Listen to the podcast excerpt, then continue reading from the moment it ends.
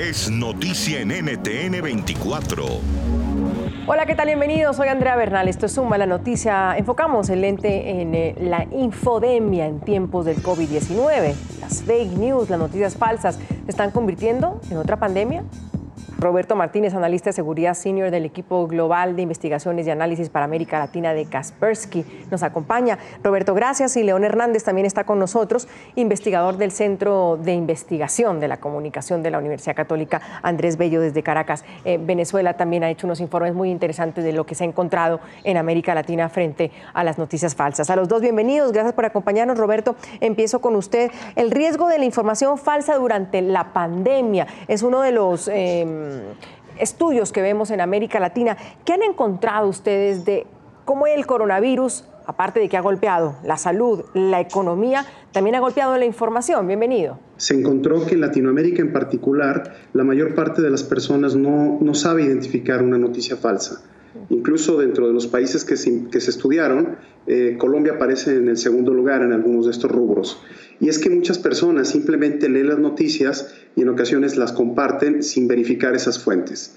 En el caso del COVID hay riesgos importantes. Por un lado, eh, hay muchos mensajes, por ejemplo, asociados a apoyos que se dan supuestamente por parte del gobierno.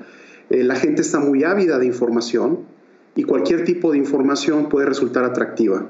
Entonces, esto tiene dos vertientes. Por un lado, puede confundir desde el punto de vista de la salud o desde el punto de vista médico, o por otro lado, puede ser un gancho ideal, por ejemplo, para los cibercriminales que buscan a través de ofertas relacionadas con COVID o productos relacionados con COVID hacer que los usuarios entren a páginas web eh, o instalen programas en su computadora y de esta manera robar su información. Hemos encontrado que eh, el aspecto emotivo, la sed de respuestas definitivas, eh, que de pronto puede vulnerar incluso los ritmos de la ciencia en términos de encontrar unas respuestas fidedignas y reales al, fenómeno de, de, de, esta, de, esta, de esta pandemia, ha creado tanta necesidad de, respuestas que la gente se ha inventado las respuestas. Hay que saber educar a las personas en la, en la primera verificación en hacer que esa unidad informativa que le llegue, ese contenido, eh, tenga un mínimo de racionalidad y que deje, de, deje un poco de lado la parte emotiva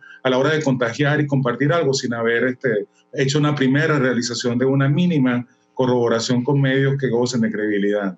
Puede escuchar más conversaciones como esta en Zoom a la noticia de lunes a viernes a las 3 de la tarde, hora de Bogotá, Lima y Quito, 4 de la tarde, hora de Caracas y de la costa este de los Estados Unidos, por NTN 24.